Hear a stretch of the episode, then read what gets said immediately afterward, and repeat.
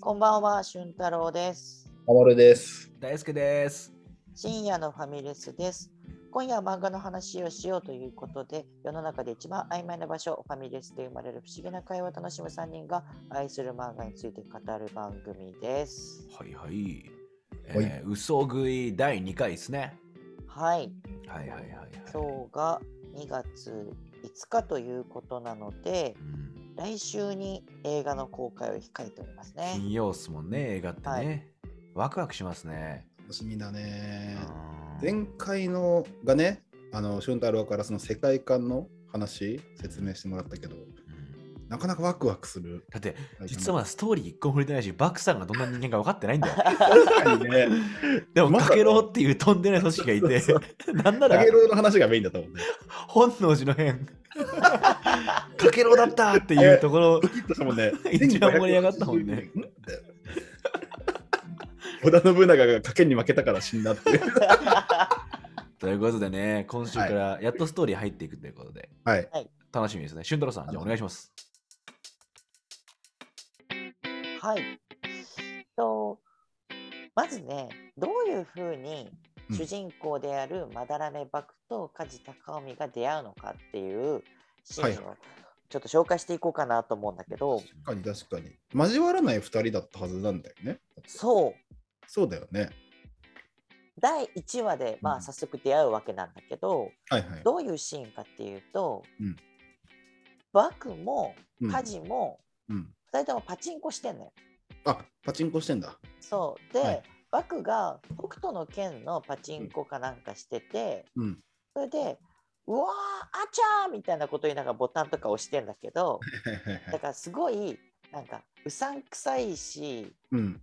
本当にギャンブル下手そうな描かれ方最初してんだよね。なるほど、なるほど。ただのパチンコ野郎みたいなそ感うじ。そう。で、やってて、でうんそしたら、なんか、負け演出みたいな感じになったから、うんバクが諦めてなんだみたいな感じにはいはいだ。ったところで隣に座ってたカジが、うんあそれ勝ち演出ですよみたいなおおー。ことを言って「えそうなの?」って言ったらたんまり本当に当たってへえ。バックが家事に「ありがとう」みたいなことを言うっていう出会い方なのね。あなるほどね。逆に家事がギャンブルを教えてあげるみたいな描写だった。そうそう最初そんな話でやってへーでバックなんかこれこういう機械使ったギャンブルみたいなのすごい苦手なんだよねみたいなほうほうほ話をしてるってう。はいいうはいはい。ところなんだけど、そしたらそのパチンコ店から出てバックと家事が2人で歩いてるとうん、借金取りが来て。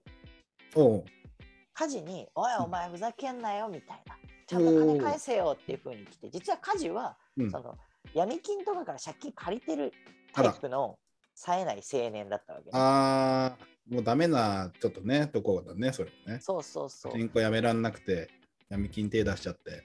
そうそうそうー。うんなんか順番としてはうんさ何気なくお金使ってたらお金足りなくなったからうん。パチンあの借りてっていう話して、でそれの負け分を取り返すためにまたパチンコやってって言ってどんどん借金が膨れ上がってったみたいな嫌な増え方ですよね。そうもうね。じわじわじわじわ増えていく。うんだしいるよねそういう人ね。典型的なダメみたいな描かれ方してて、まあ、ちゃんとした一般的な金融機関から借りてるのもあるし、闇金からも借りてるのもあるし、はいっていうようはいはな状態で。で、そこで急にうんバクがうんカジのことをぶん殴るのね、ホワチャーっつ って。おお めちゃくちゃ急展開だそうね。しかも北斗の剣の。そうフォアチャーだよね。なんでかっていうと、その、まあ、バクってなりで言うと、うんなんか赤いシャツとか中に着たスーツ姿みたいな紫のスーツみたいなこう ド派手だよね。なんかそのうん黒のシャツがそういう派手な感じでちょっとこう南の帝王って感じだよ。なるほ どねなんか裏の人みたいな ああ、裏影っぽい感じが出てる。そしたらさっきまで普通に喋ってたんだけどそうのん借金取りが来たのを見て家事を殴ってうん「おめえ他のところからもつまんでんのかよ」っつっておお、であそういうことね。そうそうあの借金取りのふりしてうはいで。「お前の親戚にそんな凄腕の弁護士がいるなんて聞いてなかったぜ」みたいなおこおと言っー、てそしたら「おちょっとやべえな」って言って借金取りたちが逃げていくみたいな。えー、なんか急にいいやつじゃん。そうそうう。んで、あのまあ、バクはその状況を見て、うん。家事が借金取りに追われてるって分かったから、さっきのお礼で助けてあげたわけ。なるほどね、当たり演出だよっていうのを教えてくれそうそうそるうお礼だったわけだ。そうそう。はで、い一はい旦逃げて、で、よかった、ありがとうございます。これで助かりましたみたいなこと家事言ったんだけど、うんうん家事って甘々な人間だから、これで本当にもう借金取りが来ないと思ってたんだけど、もう甘いな。バはクいが、いえいえ、あんなので来なくなると思ってんのかよ、お前みたいな。はいはいはい。で、しかもパチンコで金増やそうとなんかして、うん。どん詰まりだぜ、あんたみたいな。うん。ただ、あんたに月が残ってる。俺と出会ったからな、みたいな感じになるわけ。かっけかっけえよな、バクさえ。。んかっけえなで、バクが、その家事を連れて、じゃあ、お前の借金をうん。返済するためにっつって、闇カジノに行くのよ。もうさ、おーちょっと待ってよ。この時点で、うんかっけえとか言ってるけど、やばいよね。やばいよね。それ、あれじゃんもう多重債務のね、さらにまた奥の入り口みもたういな。一個 OK の入り口だよねね。えうんそうだよね。めちゃめちゃ家事もさ、それでバクについてっちゃうわけだから、うん。まあなんて言うんだろう、ほんとバカ正直で、はいはいはい。頭が効かないよう冴えなないなんかね、うんやうつで、ん。で、2人で裏カジノ行った時に、うん。あのやっぱ裏カジノの方が稼げるわけだよね、うんうんうん。倍率的にも。そういうイメージあるね、確かにね。そうそう。うんで、バクが連れていくんだけど、ここの、こう、これ第1話なんだけど、うんバクがどれだけこうギャンブルに精通してるかみたいなのが描かれるところなんだけど、はいはいこう、ルーレットをうん。ぼーっと見てるわけ。うんうん。バクがでうん家事は何してんだろう、この人はみたいな、まあ、うんうん無料で酒も飲めるし飯も食えるし、俺は別にいいんだけどさみたいな感じでうんこう何も考えずに食ってる家事を尻目に酒飲んでたバクがうん。 「おいおいおっさんたち」っつってルーレットを楽しんでるおっさんたちのとこ行って、うんうん。で俺が教えてやるよルーレットのやり方をさみたいなおことお。言ってこうだるがらみするわけよ。はいはいはいはい。ルーレットって全部で38箇所あって、うそんうこにん、まあ、赤とか黒とか番号1点掛けとかして、うんそれ当たったらお金が返ってくるってやり方なんだけはいはいはいはどいバクがどうかけたかっていうと、うん38箇所中37箇所に1000円かけたの、えだから3万7000円かけてるっていう状態そんなことできるるそうかけ方としてできて、え1点掛けの場合は当たると35倍なのねー、うんうんうん。だからもし当たったら掛け金と一緒に返ってくるから、3万6000返ってくるわけようわ、すごい。でそうするとおっちゃんたちが、まあ、これ確かに当たるけどさうん。でもそうすると1000円損するじゃねえかっつってはいはいはいはい。なるほ3ど万7000円かけて3万6000円返ってくるから、1000円損すんじゃんって言って「お前ア確かにホかよ」ってう言うんんだけど、で1回3万6000円返ってくるわけねうん。そしたら当たったところを外して今度うん36箇所にかけるわけ、ほそれは何でかっていうとさっき落ちたところには当た落ちないだろうボールはってう。うんうん。いう考え方で、そんな確率低いんだからこうやって1箇所ずつ減らしていったらうん当たりばっかになってういんつしかこっち側のこう利益の方が大きくなるんだよっつってほう。いうふうにやってってでうんしかも1,000円かけてたのを次から1万円にするみたいな。はいはいはい。これで勝てるぜって言っておっちゃんたちも「おおすげえ!」みたいなおお。感じだったんだけど実はそこディーラーさんが、まあ、闇カジノだからうん。自分が狙った場所にボールを落とせる人だったのね。はいはいはいはい。だから、ああ、いるんだよな、この手の客は、つっうんていうところで、うん。こう、そんなオカルトチックな、同じところにボールは落ちないはずだなんて、素人の考えなんだよ、つって、テクニニッックを使って、うんこう、同じ場所に落とすわけ、さっき当たったところにああ、そうだよねそう。。で、そうすると35万円ぐらい、バクが損するわけ。確かに。で、バク動揺して、うんいやこんなはずじゃ、でももう一回やり直しだ、今度はうん10番を外して、それ以外の37箇所にかけるみたいな。おお。こと言ってで そうするとディーラーがうん。 「ああこんなやつそにう付き合だよっねてるそう時間もねえからバック10今のところギャンブルめちゃくちゃ弱いよね。そうもう一回銃落としてやるか、それでお前はいなくなれみたいな思いながらうん。こう銃に落とすんだけどはいはいはい。実はバクとカジが、そのルーレットに行く前に一個だけ取り決めをしてて、うんうんうん。俺が仮夢を食った時はい。バクが仮夢を食った時にバクがかけていない1点に、うん。全金額をぶち込めって家事に言ってたわけ。はあ、なるほどね。 そう。ちなみに、カリウメはカリカリ梅ね。あ、 そう。カリカリ梅のことをね、カリ梅というわけだ。はいはいはい。でバカカリ梅が大好きでっていうのがあって、はカいリって来た時に11、うん一点掛けした家事がいて、うん、で、そこで大きく買ってなるほどっていうね。やつで、はい、バクが何をやってたかっていうと、うんそのディーラーさんがはい狙った数字まで落とせるタイプなのかをこうやって何回か確かめてたんだよ、はいはいはいはい。こんなことを運でやるわけねえだろ全部こっちはお前がこっちの狙ったところに落とせるように仕組んでたんだよっていうところで大勝ちするみたないなるほスどトね。ーリーで始まるのね。ああ、これ分かりやすいね。なるほど、バックがめちゃくちゃやっぱその作詞なわけだ。そうそうそうそう。へでーめちゃめちゃ作詞のバクとバクを信じてついてくる家事とのセットはいで、はいここからギャンブルが始まっていくんですよ。なるほどね。あだってね、もうバクさん負けまくりじゃんって普通に思っちゃうもんね。ーね、最初の方はね。でも、バクさんが負けてんのは本人が勝てなくても、うん。カジ君とのさ、コンビで勝ってるっていう、うんうんうん。なんかそれってさ、あんま頭にないじゃん、自分らの。そうだね。もう1-1でワンワンで勝つってことの方がギャンブルっぽいから、うんうんう。そうんじゃないんですよね、俊太郎さん。そうなんですよ。うんバクさんの負けを利用したんですよね。はいはいはいはい。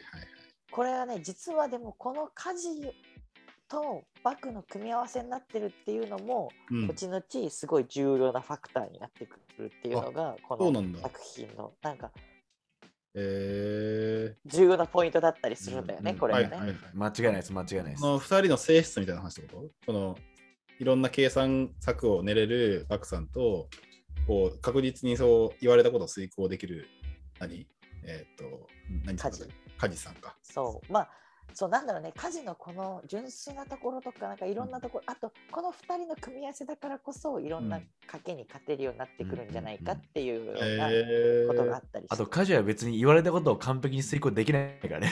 そう別にそんな優秀じゃないから、優秀じゃないないからこ。とじゃないんだ。そうそ。はいうはいでも絶対バクさんには持ってないものを持ってるっていう、なるほどね。うんえー違いがあるよねっていう。はい。でこんな風にやってまずはその家事の心を掌握したバクはさ、うまあん、とにかくお金が欲しいのよバクはねそうですそのね。最初のところでお話しした通りかけろのトップ、うん親方様と勝負して館越えをしたいっていうところがバクの狙いだから、うんその大きい勝負ってなるとうん。かけろ会員との勝負の方がいいわけだよねあそういうことか。はそうだってそこの権利を持ってるってことはいっぱいお金を持ってるってことだからいはいはい。実はそういうところをどんどんどんどんやっていこうっていうところがバクの狙いであってうん。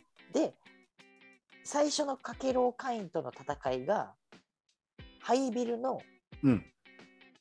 脱出ゲームみたいなことおをーチャレンジするってやつ。はいはいはいはい。そうなんですよ。ルーレットとか、いわゆる、まあみんなが知ってるカジノのギャンブルみたいなことじゃなくて、じゃないんだね。もっと大枠なギャンブルっていうか、ああ。お前はこのハイビルから出るか出れないかかけろみたいな話で。えー、まあ出るってかけて、じゃはあい出ろよっていう。 なるつまり、そのビルにはたくさんの罠とかが仕掛けられてはいるはぞみいたはいいはいは。。ないそういうすごい抗議のギャンブルだよね。なるほそうそうそうど、なるほど、そういうことだ。あそれこそなんかライアーゲームとか、なんだ、あれ、あカイジとか、うんうんうんなんかそういう空気感なのかな。なんかそれで言うとそうそうそうそうそうそへう。ーなんかそれよりもっとすごいなんかさこんはいこのウソギの特徴はさうん。その賭けを成立させるためにはうん何をしてもいいんだよある意味あ、そうなんルだ。ルール上成立してればはいはいはい。なんかそのルール例えば相手に気づかれなければイカ様って OK って話あるじゃんうんうん。そのスケールが超でけえみたい ななんなるかほどねカイジとかだとカイジがものすごい後をフル回転してはいはい。超不利なところからええ行くじゃないうんうん。逆。転の一手を見つけるじゃないうん。っていうよりは、うん嘘食いは本当にお互いがとんでもないカードを持ってて、なるほどね。それを駆使し合うんだよね。はいはいはいはいだかはい。ら超絶不利っていう環境もちろんあるんだけど、ああ、そのルールの中であれば何やってもいいみたいな。そうそうそうでルール外れたとしてもそれがバレなければいいんだよね。なるほどね。そうそうそうそうはいはいはいはい。そのね頭脳戦っていうより頭脳戦のスケールの大きさが笑っちゃうんだよ。なるほどね。そのカイジとかライアーゲームにまたないタイプだよねこれはいはいはいはいはい。暴力も入ってくるからああ、なるほど。そなるうほど暴力暴力入ってくるから。そんなことありかよがめっちゃ 怒んの。でその最初のかけろとの勝負がそのハイビルですよね。そうそう。はい。だそのただのギャンブル漫画っぽいところからうん違うぞって分かるのがこのハイビルのゲームで、うんうん。あのいろんな賭けをギャンブルをやるっていうのでいろんなとこ回ってたんだけど、うんそこであるおじいちゃんと出会うのねおじいちゃん。九重太郎っていうおじいちゃんがいて、はいはいま。あ、通称九太郎っていうんだけど九太郎。 かわいいな。九太郎ちゃん。九太郎おじいちゃん。おじいちゃん郎。うんがいてこのおじさんと出会ってちょっと、あのここのごめ会んち場ょっとかねら出て読みてえ もう九太郎って聞いたら読みたいもんね。もう九太郎はやっぱ結構キーマンなの。キーマンってか面白いんだよね。面白なんや。まあ、あの敵なんだよねこれが。あ、敵なのそううん最初いい感じのおじいちゃんみたいな見た目になってて、はいで普通に公衆のギャンブル場みたいなところで出会って、うんああなたたち私と2人でギャンブルしませんかみたいな差しでやりませんかって誘われて、うんでおじいちゃんのビルに行って持ってるビルに行って、家事とバクがギャンブルで遊んでるっていうはいはいはい。だけどなんか大した金額じゃねえなみたいな感じで、なっててそしたら何回かやったところでその九太郎が「ちょっと一つ大きい勝負をしませんか?」みたいあならこう言ってきて出てく「るねル。ールはし至極簡単なんですよ」とうん。 「このビルから無事出られればあなたたちに1,000万円差し上げます」おー、でかい。でうん。「私はそれを阻止しますよ」「どうですか、この勝負しませんか?」っていうふうになるほど。出てきて、まあ、なんかすごいいいおじいちゃんそうだしうん家事からしたら、えこんな簡単そうなゲームみたいなそうだよね。感ビルじから出るだけだもんね。だったんだけど、なんかそこであの実はそのゲームっていうのがデスゲームだったんだよねうんおー、デスゲームなんや。 1000万円って言われたらみんな飛びついてくるじゃん、そうだよね。そうだけど阻止するってどういうことかっていうと殺すって意味だったねあ、えぐ。そうそういうことそのおじいちゃんは元傭兵 であそのよう人が死ぬ様とか苦しみながらいやってるっていうのうをん見たい人なのよ、 なるほど。あ、もうサイコパス的な感じの人なんだ。そうそうそうそうそう。へえっていうところであのゲームが始まるんだけど、まあだからデスゲームバイオでレンカスジなそうそうカジはもうびっくりするんだけど、うん。でもバクはいやあんたは殺人者の匂いがするというところでうん。あのもう見抜いてるわけだよね。あ、もうやっぱ見抜いてんだ、そうマツさん。もうねビル入った瞬間から血の匂いがするみたいなの気づいてるわけよバクは。 なるほどね。そうであのその勝負に実は九太郎がかけろうの会員でうん。立ち会い人を呼ぶのね。なるほど、なるほど。あ、ここでかけろが出てくるわけだ。そうそうそう。はいはいはい。でかけろうがしっかり取り立てるっていう条件のもとで、あの勝負が始まるんだけどそこにあのか立ち会い人は、まあ、0号から100号までいるんだけど、うん2号立ち会い人っていう、えめちゃくちゃ優秀なそんだうね。そうそう夜行さんっていうおじいちゃんがね、はいはいはい。まあ、この人がまあ立ち会い人として見ながらゲームが進んでいくんだけど、うーん。ヤコさん、かっこいいよね。ヤコウそさう。んすごいなんだろう羊みたいな感じだね。えちょっとこう、ー。ひげがさ、あっはいてはさ、いはいうん。白髪で、本当、うん喫茶店のマスターみたいな、あ見たあ、目はちょっと上品な感じの。上品な感じの、はいはいヤコを彦一さんだよね。いいですね。 そうそうそうあーえ、立ち会い人って実際何やるのまあそう実際にさ、うんまあ、あなたとあなたが戦います。だかうら、ん駆け引きをしますよ、見届けますよと。なるほど、なるほいうど。ことよルール違反しないかどうかも含めて。はいはなるほどね。ルールにもしイカ様をしちゃいけないってルールがあったらうん。イカ様をしてたらそのかけろうがうんそのイカ様したやつを粛清するのよもああ、そういうことかう。ただイカ様も何でもありみたいなルールの時は、イカ様に気づいてもかけろは感知しない、えー、なんか今ちょっと気になったんだけどさ、イカ様をしちゃいけないって明文化する必要あるのそれそうもあいりう得ることなのあ、そういうことなんだ。そうそうだからイカ様をしちゃいけないって書いてなかったらイカ様していい。そうとにかくその賭けのルールをしっかり決めて、それに準ずるように取り仕切るのがかけろなのよなるほどね。ああ。だから何でもありっていうことはうんイカ様してもいいうん。し、あとそのイカ様禁止とかもバレなきゃいいみたいなルールがあったりとかして、なるほどねそ。こら辺をどうやってこうあの裏を書いていくかうんみたいな。あイあ。カ様合戦みたいな時もあるね。言ったらはいはいはいあのさ、あのビルビルから出るとかさ、うん。イカ様しようないじゃん。そうだ本ね。当に何でもありだから。うん。うんみたいな時は何でもありみたいな。はいはいはだい。からカードゲームで遊んだったら、ある程度ルールは決めなきゃねみたいな。なるほどね。あ、そういうことそうかで。すゲームによってまた変わってくるっていうこそうそうそそうそうと。ううーん。で実際これが始まるんだけどその時になんかバックはうーんっつって1000万円はいらないからさそのかけろう会員のさ権利をかけてくれよっつって、ほうほうほう。バクさんがしたら願ってもないよね。そっかそっか。バクさんはもう一回、なんだっけ、あ、そっか。かけろ会員になりたいかかけろらの。長になりたいんだよね。なんだっけ。そううそうそうあの、親方越えしたいから、そうや。そうそうそう会員権が欲しいんだよ、やっぱ。なるほど、なるほど。そうで最初九太郎は何バカなこと言ってんすかみたいな、まあ、うんでもこの勝負はかけろうに一任するからヤコウさんが決めてくださいよって言ったらうん。あのうんまあ別に問題ないですよっつってうん。でそうすると九太郎は不審があるわけ、こんな高価なものうん。なのになんでこいつ OK するんだろうってうん。思ってるんだけど、なんでかっていうとその嘘食いはめちゃめちゃすごいギャンブラーだって分かってるからその命の価値がめちゃめちゃ高いわけよ、ヤコウさんからすると。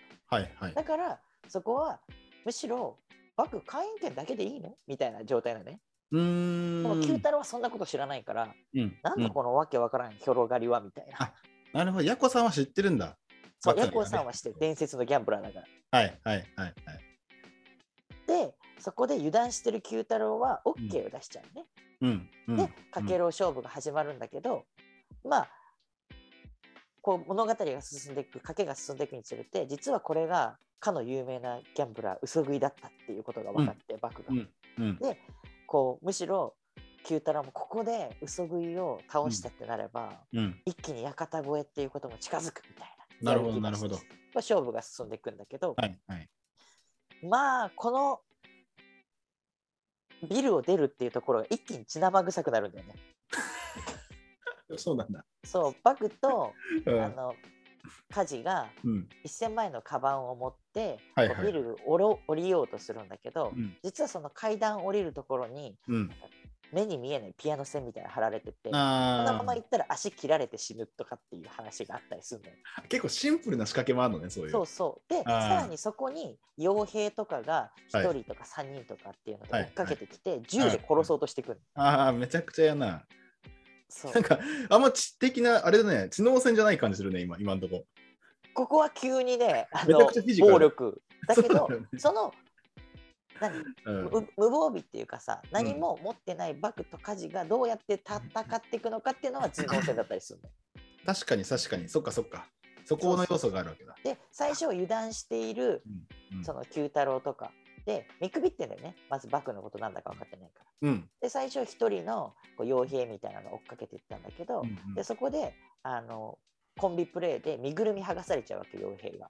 あら。で銃とか手に入れてうんこのビルにどういうトラップがあるのかっていうのが分かってうん。でさらに3人この傭兵が追加で投入されてっていうところもいろんなトラップを仕掛けてうんはいはい。逆にトラップを利用してそこら辺もでもそいつらはどんどんね足切られてってしていくんだよもうその戦いの 中で傭兵たちが。そういう描写もあるのね。そうそうで血まみれになってとかっていうのはあはっいはいたはけい。ど、でもそこであのついにうん。渡辺幕府が嘘食いだって正体分かってうん。九太郎が本気を出すんだけどうん。あの九太郎の息子っていうのでうん。マルコっていうやつがいるんだけどマルコ。ムキムキのやつがいる このそうだねマルコっていうのにうん。なんか遺伝子操作っていうか脳の再配置みたいなことはいはをいはい科学技術でやってて、おーなんか記憶力が劇的に増えるとかっていうはのいとはい同じような科学実験で、うん。 あの暴力をめちゃめちゃ際立たせるとんでもないな。実験をしてで、うんそのスイッチを入れるのが注射をするっていう行為なんだけど、はいはいそはうすると二重人格でもう一つのロデブっていうのが目覚めてこのロデブっていうのはもう普通じゃ ないなんかい。ロデムが。あのドラゴンボールみたいな感じの戦あいむ方をするむっていきうむかきのね。もうなんか縦横無尽にだから銃とかも避けられちゃうみたいな。あ、そのレベルですごいんや。うんえでいてこのロデムが追っかけ回すんだけどー。もただそれもううん。頭脳を使ってうん。力を無効化してほうほうほう。で最終的にあの九太郎に勝って脱出するえっていうことができるんだけど、はいはい、はい。その戦いの中でうんかけろう会員権もそうだし、うんあのお金とか不動産とか全部もそうだし、うん、さらにこのハイビルの悪魔って呼ばれてるのロデムをあのあ、なるほどね。悪魔も手に入れるの、そういうこと仲間になる。のあ仲間になっちゃうんだ。そうえー、あそれはなんかそのロデムとの戦いの過程で何かがあるわけだ。そうあの結局九太郎はうん殺せ殺せって言って洗脳してやってきたんだけど、うん実はそのマルコっていう子自体はうんめちゃめちゃいい子で、うん、あの殺しとかしたくないのはいはい。だけど無理やりやらされてたから二重人格が目覚めてロデムっていうものが生まれてしうまう、ん、でそれに対してまだらめ幕が「いや、うん今後どうやって生きていくかはお前次第だただ俺と一緒に来たら俺はお前に殺せなんて言わないぜ」みたいな。うん、うん話をして、マルコとしてバックについていくっていううんなるほどね。あじゃあその殺人鬼というか暴力の方じゃなくてもともといたその人格があれなんだ。ついてきてるそうでただこのエピソードっていうのがめちゃめちゃ重要で、えあの夜行さんがー、うん。その昔幕が館越えをした時のことを思い出すのよ、うんうんうんで館越えのその時の内容はうんあ15歳からかけろうに入ったらしいんだけど幕が、はいはいはいはいでそこでいろんな戦いを経てお金と暴力をどんどん身につけていって、うんついに親方様と戦う館小屋までできるようになってうんでその時に長部がなんかビルの屋上みたいなところで戦ってるんだけど、うん30分間のうちにこの空を何か飛行物がさ通るか通らないかそれでかけようぜっつってはあはあはあはあバクが俺は通ると思う。で親方様は通らないと思うってかけて30分経ったんだけど、実はバクはうん100以上の大小いろいろな飛行物っていうのを仕込んでたんだけど、はいはい全部親方様がそれを差し止めて、 すごいね、親方様。実際負けてしまったって、はいはいはい。しかも館越えに負けたら基本的に殺されるんだけどうんでもやか親方様からしたらこんなつまらない勝負うんなんか君の命なんか取るに足りないよってほ話でまあ君の命取り立てたい時にいつでも取り立てるわ保留にしとく君になんか興味ないよって言って幕は生き残るっていうう。でことで今でも生きてる、だけどかけろう会員権は剥奪されたっていう過去な。なんだけど、なるほど。ただ実はそのうんかけろう会員になっていろいろ勝ってった過去の幕っていうのが身につけていく、その権力とかうん暴力っていうのは全部かけろうなものだったんだよねはいはいはい。だからどんなにそこで頑張ったって館越えは成し遂げられないって思った幕がうん一回館越えをやってうんあえて負けて、うんもう一回一からやり直して自分の暴力とかを手に入れて自分のコントロールの効くはい疲は労の範囲の及ばない暴力とか手に入れてもう一回館越えをするってい。いうことなんじゃないかってヤコウさんが気づくのなるほどなるほど。そういうことか。そう全部もう全て幕の手のひらの上はいはい親はい。子さんは親方様の手のひらの上で踊ってるうん嘘食いだと思ってたんだけど、うん。実は騙されてるのはこっちだったんじゃないかふと気づくでそこで手に入れたのがはいロデムっていう暴力だったり、はいはいもはうい。一回かけろうの会員権だったりってなるほどないうるもほのなんどじ。ゃないかってなるわけこれはワクワクするね。そうでしかもかけろうの会員権を手に入れるのはバックじゃなくって、うん。家事にするってバックが決めるほう。そうなでんだ。実はこれも後々なんでなのかっていうのが分かってきてだからバクにとってはは家い事はもう取る、あの必要な絶対に必要な人材になっていくんだよね、こっからどんどん。うんうんうんうん。で暴力も手に入れてち謀略知略で今後戦っていくぞみたいななるほど。基盤が出来上がるのがこのハイビルの賭けなんだよね。あーこれはいいっすね。なるほどね。あだからハイビルの戦いもそうだし、そっからのそのヤコウさんのストーリー、なんか話してくれる内容で、なぜバクが今こうなっているのかっていうのも、なんかす想像させてくれるんだね。そうそうそうあーてか、めちゃくちゃかっこいいの、そのこれそれが本当だとしたら。そう全て計算ねづくなんじゃないか、ただどこまでが計算なのかっていうところもはいはいはい。夜行さんも分かんない分かってるのはバグだけでストーリーが進むにつれてそれがどこまでが狙いだったのかどこからが計画のなるほどねなんだろうなっていうのが見えてくるっていう。えー、え、それは実際どうなんだえ、だから、それもまだ分かんないってことか。想像でしかないってぜことか。ひ漫画読んでください。これは導入です から。なるほど、なるほどし。かもあれですよね、そのバクさんのなんていうんですか、その立ち上がり方って、うん。言ったら会社辞めてるみたいなもんじゃないですみか。たいなね、イメージがう近んい、社内で何とかしようと思ったけど、社内政治でね、頑張ってもうん無理ですから。うんだから。その飛行物も全部さ、うん。こんだけ中略考えてたけど、うん。やっぱ親方様の権力が強いからさ、うんうんうんこう一緒に頑張ってくれたやつら全員親方様の下の人間だっていうう、ん。うんうんうんうんそれってすごいさ、うん。なんか分かるよね、感覚として。あーなんかね自分。がどれだけ社内とか会社で頑張っててもさ、うんいくら頑張ってもそうだよなみたいな上はいるし、はいはいはいはい。頑張ろうぜとか言ってもさ、うん。それがちょっと起業しちゃいましたみたいな話じゃないうんうんうよ、ん。なるやほどねばいエンジニア連れてきましたみたいな。 みたいなことだよね。うんねそうそうそうそう組織の中で成り上がるんじゃなくて 今度は自分で立ち上げていくぞぐらいの気概で勝負を仕掛けていくっていう、えーなるほどね。なんかこれ、ちょっと実際読んでみてたけど、でもそういうさ、なんか大きな組織とか強い組織にいると、だんだん麻痺してくるよね、そういう感覚って。うんうんなんか、あの、その組織とか名前の力なのに、なんか自分のこ力のように思えてきちゃったりとかね。したまりすさるにもんね。まさに。そううんでもまさにそういうことだったりすうる、ん。でもいいよね、そのバクさんがさ、マルコにさ、俺は殺せなんて言わないよっていうことのさ、裏にもさ、なんかただの優しい言葉じゃ言葉じゃないじゃないですか。うん。うん。うん。言わないっていうのはすごくなんかうん。裏があるというか、ほうほうほう。でもそういう人は仕事はしてもらうからさ、ああ。暴力。は行使してもらうんだけど、なるほど。マルコがそうな、バクに協力するように仕向けていくってことだと思うんだよね、要は。うんそうだね、うん。だからこうじゃなんて言わないよっていう言葉は優しさじゃないっていう単純に。なあんかねこれはね本当ねいろいろなところで家事目線で描かれるんだけどバクがいい人なのか悪い人なのか分かんないって描かれ方をずっとーはいしてはいてはい。そのこの人は悪人じゃないってうん。こう家事は思うんだけどうんうんただ善人でもないみたいなるほどね。な何から何まで計算のうちだからうんこれってってこう疑心暗鬼になったりしちゃうっていうね、うんうんうん。でもバクさんは目的があるだけだもんね。そううそうなんだよね、ん結局は。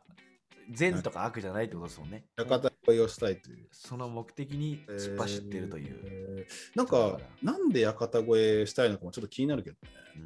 うんううんん。そうだねまあそれもあるわけだ。なんかこれねちなみにあのその時なんでこの館越えしたいのってうん夜行さんが聞くのよ、はいはいはいそ。したら世界平和のためかなみたいなことを答える ほう。いやこれ本当、ごめんなさい、読んでく ださい。本当、 そのそうね、いうことだよ後半の方に因縁も出てくるんですよ。あ、そうなんだ。はい。あの、えー親方様うん、とバクさんの因縁もあるんです、すっごい昔から。すあるごいんだね実はつながってたりすつるながってたりするんですけど、え因縁っていうか、まあ、縁ですよね、うん一つー、うーのん。があるんですよ。うんそれをもう進めていくと分かっていくんで、意外とここの段階で、うんなんでなりたいんだろうっていうところはあんまストレスにならないっていう。なるほどなるほど。でもバクさんで強烈な意志があって、はいその意志が突き動かしてるんだなっていうのは伝わってくるみたいな。うんうんうん。なるほどなそるういうこほど。とで、その謎めいてるのがゆっくり紐解かれていくのがすごいなああー、いいですね。でもそこの説明がちゃんとあるのは嬉しいですね。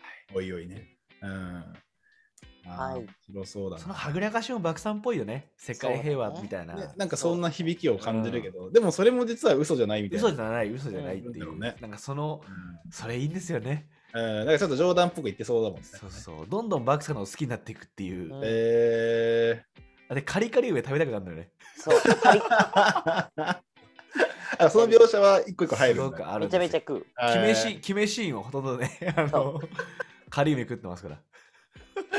あーじゃあ今度カリーメ食ってるやつ意外といないから多分いたらね好きなんだろううね。ん嘘食いがいね。やでもそうだと思うよ 本当にあんま普段普段から食ってるやついないもん。カリカリ 梅。手もね、赤くなるしね。そうそうそう。着色 料酸っぱいしな普通に。ということでね、第2週はストーリーのね、大枠っていうところに行きましたけど、ちなみに来週はどんな話するんですか来週はですね、えー何度も出てきたこのまででこれまであのシアのファイブスでも何回か出てきた貞国戦をちょっと紹介したいかなと思ってます貞国戦。貞国戦。なるほど。じゃあ、来週ちょうど公開してすぐですか。はい 貞国戦もやってんのかな、映画で。なんかちょっと貞国っぽいやつ出てきてる っぽい。は楽しみですね。いじゃあ来週も皆さんお会いしましょう。い、はいお届けしたのは俊太郎と守ると、大好きでした。ありがとうごありざいがましとうございまありたがしとうございまたし。た。